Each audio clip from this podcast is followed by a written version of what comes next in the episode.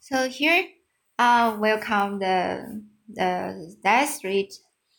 Um, today the Death Street, uh, the trumpet of the swan by E.B. White. So here, um, let's get started from the chapter twelve, a rescue. Louis liked to sleep on the lake. At night, after blowing taps, he would waddle down to the sandy beach by the dock. There he removed his slate, his chalk pencil, and his trumpet, and hid them under a bush. Then he shoved off into the water. As soon as he was afloat, he would tuck his head under a wig. Wig. So he would tuck his head under a wing. For a while he would doze and think about home and his parents. Then he would think about Serena. How be beautiful she was and how much he loved her. Pretty soon he would be fast asleep. When daylight came, he would swim ashore and eat a light breakfast of water plants. Then he'd put on his things, climb onto the flat rock, and blow blow reveille. So blow reveille. The boys, hearing the trumpet, awake and rush the dock to swing before breakfast. After supper at night, the campers would often play volleyball. Louis loved the game. He couldn't hop around as fast as the boys, but he could reach far out with his long neck and poke the ball into the air and over the net. It was very hard to get a ball past Louis.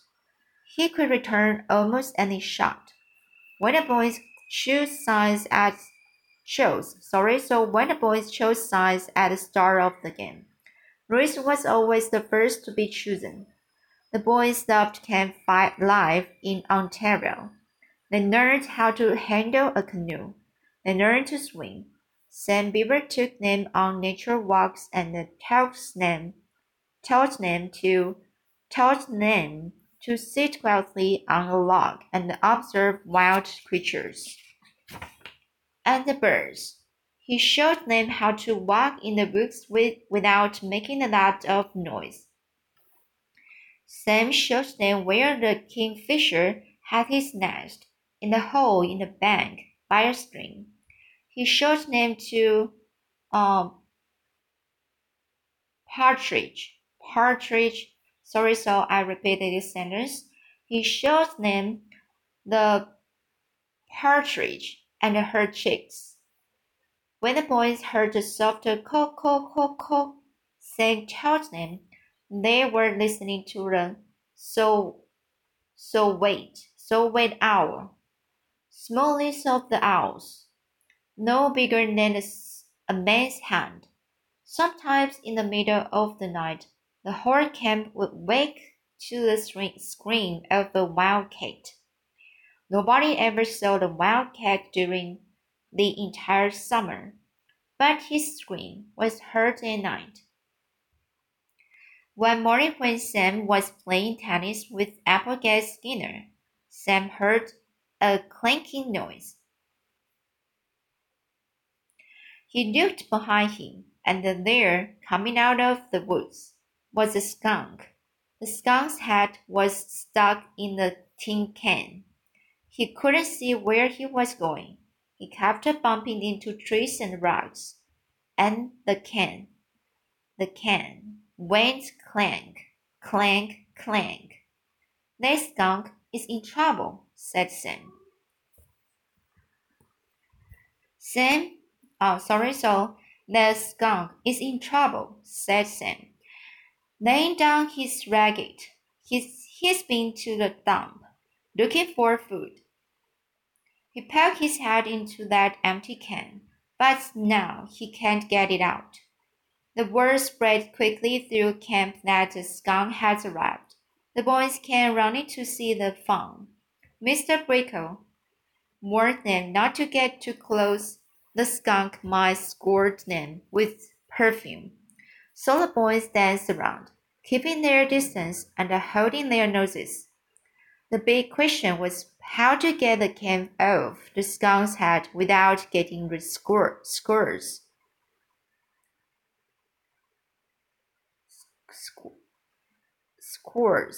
Scores. Sorry, so this word is uh, this sentence is um I will repeat this sentence. The big question is how it uh the big question was how to get the can off the skunk's hand without getting squirted. He's going to need help, said Sam. That skunk will starve to death if we don't get that can off. All the boys had suggestions. One boy said they should make a bow and an arrow, tie the string to the arrow, and shoot the arrow at the can. Then, when they hit the can, they could pull the string, and then the can would come off the skunk's head. Nobody thought much of that suggestion. It sounded like too much work. Another boy suggested that two boys climb a tree, and one boy could hang by his feet from the other boy's hands. And when the skunk walked under the tree, the boy who, had, who was hanging by his feet could reach down and pull the camel.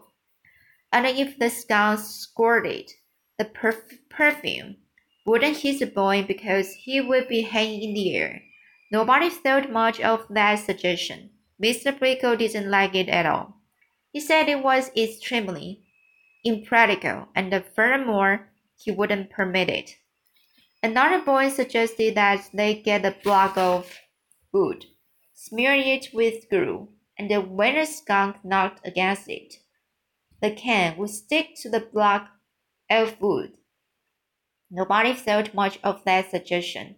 Mr. Brickle said he didn't have any glue anyway. While everybody was making suggestions, Sam Beaver walked quietly to his tent.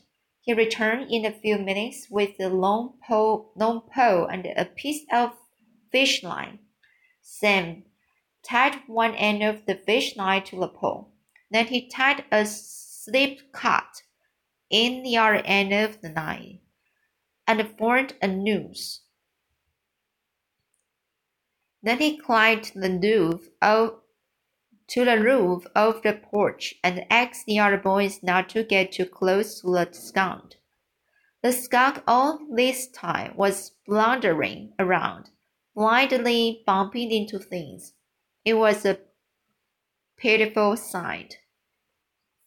Sam, holding his pole, waited patiently on the roof. He looked like a fisherman waiting for a bite.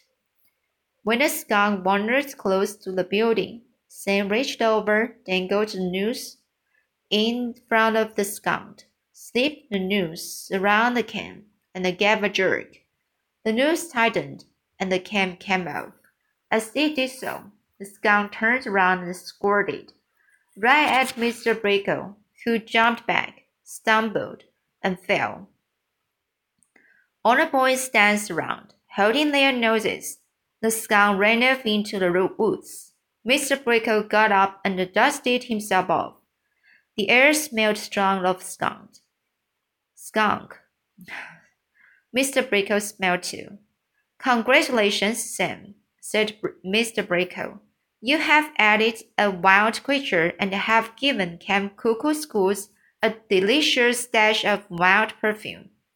I'm sure we will all remember this monotonous event for a long time to, co to come.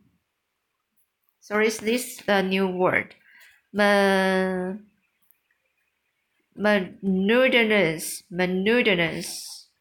Sorry, so this is uh, this monotonous event for a long time to come. I don't see how we can very well forget it. Coho, cried Ruth, lifting the, his trumpet. The deck echoed with the sound. The air was heavy with the rich, musky smell of skunk. Skunk. The boys danced and danced, holding their noses some of them held their stomachs and pretended to throw up. Then Mr. Brickle announced, announced it. was time for a morning swim. A swim well cleared the air, he said, as he walked away toward his cottage to change his clothes. After lunch each day, the campers went to their tents for a rest period. Some of them read, some of them read books, some wrote letters home, telling their parents how bad the food was. Some just lay on their cots and talked. One afternoon, during rest period, the boys in Applegate's tent began teasing him about his name. Applegate, Skinner, said one boy. Where did you get such a crazy name, Applegate? Me. So, so here, he said, my parents gave it to me. I know what his name is, said another boy. Sour Applegate, Sour Applegate Skinner. The boys howled at the howled at this and began chanting. Sour Applegate, Sour Applegate, Sour Applegate. Quiet, bellows the tent leader. I don't think it's funny, said Applegate. His name isn't Sour Applegate, whispered another boy. His name is Wormy Applegate. Wormy Applegate Skinner. This suggestion was greeted with screams of laughter. Quiet, bellows the tent leader. I want quiet in this tent. Leave Applegate alone. Leave rotten Applegate alone, whispered another boy, and some of the other boys had to pull their pillows over their heads so their snickering couldn't be heard. Applegate was sore. When the red spirit was over, he wandered down to the dock. He didn't like being made fun of, and he wanted to do something to get even. Without saying anything to anybody, he slid the canoe into the water and paddled out into the lake, heading for the opposite shore a mile away. No one noticed him. Applegate had no bus business taking the canoe out alone. He had not passed his swimming test. He had not passed his canoe test. He was disobeying a camp rule. When he was quarter of a mile from shore, in deep water, the wind grew stronger. The waves got higher. The canoe was harder to manage. After Gad got, got scared, suddenly the wave caught the canoe and spun it around. Applegate leaned hard on his paddle. His hand slipped, and he lost his balance. The canoe tipped over. Applegate found himself in the water. His clothes felt terribly soggy and heavy. His shoes dragged him down, and he could barely keep his head above water. Instead of hanging on to the canoe, he started swimming toward shore which was crazy thing to do. One wave hit him square, square in the face, and he got a mouthful of water. Help! he screamed. Help me! I'm drowning! It will give me give the camp a name if I drown. Help! Help! Counselors sprinted to the waterfront. They jumped into canoes and rowboats and started for the drowning boy. One counselor kicked his moccasins off. Moccasins off. Sorry, so one counselors counselors kicked his moccasins off, dolphin, and began swimming toward Applegate. Mr. Brickle raced to the dock, climbed to the diving tower, and directed the rescue operation, operation shouted through a megaphone. Hang on to the canoe, Applegate, he shouted. Don't leave the canoe. But Applegate had already left the canoe. He was all alone, thrashing about and wasting his strength. He felt sure he would soon go to the bottom and drown. He felt weak and scared. Water had got into his lungs. He couldn't last much longer. The first, first boat to get away from the dock was rowed by Sam Beaver, and Sam was pulling hard at the oars. At the oars, straining every muscle, straining every muscle, but things didn't look good for Applegate. The boats were still a long way from the boy. So what will have happened next? I will read the following story next time, and I hope you like this book and share it. And thank you so much. See you next time.